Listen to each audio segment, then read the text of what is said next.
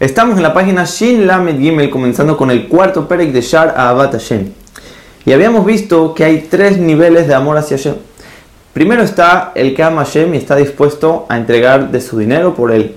Quiere decir que no se preocupa al tener que gastar de lo que tiene para cumplir las mitzvot, aunque llega a ser incluso toda su fortuna. Después está el que está dispuesto a entregar hasta parte de su propio cuerpo por Hashem. Por ejemplo, cumplir con la mitzvah de Brit Milá en su, propio cuerpo. O así también, si alguien lo obliga a hacer una verá y lo amenaza con quitarle una parte del cuerpo, por su gran amor que le tiene a Hashem, prefiere que le quiten esa parte de su cuerpo y no va a traspasar por lo que dice Boreola. Y el tercer y último nivel es el que está dispuesto a entregar toda su vida entera por Hashem. Y dice el Jobot Levavot que lo que habíamos dicho en el tercer Perek, que para llegar a tener a Bat Hashem hay que trabajar en las otras malot que se mencionaron en el libro, entre, entre otras cosas, eso es solo para alcanzar los primeros dos niveles, que también se consideran un amor completo y un amor íntegro.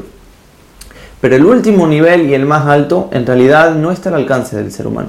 Va en contra de su naturaleza, que es verse y preocuparse por sí mismo.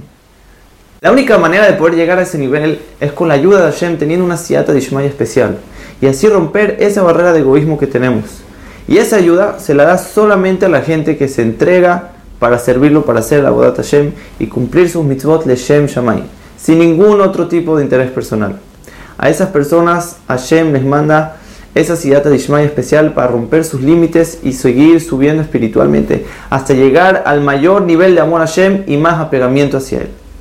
Y así mismo funciona con los motivos por los cuales uno ama a Hashem, que también habíamos visto que eran tres. Primero está amar a Hashem por todo lo bueno que nos da. Segundo, por su paciencia y su piedad que tiene con nosotros y nos perdona una y otra vez, no importa lo que hagamos. Y el otro motivo era amarlo por su grandeza y su, poder.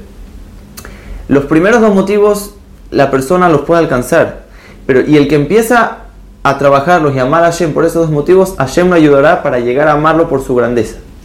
Que tampoco está al alcance emocional de la persona, pero eso solo es con Siyata de Ishmael. Vemos de aquí un Yesod Atzum, un concepto muy, muy grande. Que para Bodat Hashem hay muchas cosas que nosotros vemos, cada quien a su nivel, que no están a nuestro alcance. Que todavía no estamos listos y apropiados para hacerlas y aplicarlas en nuestra vida.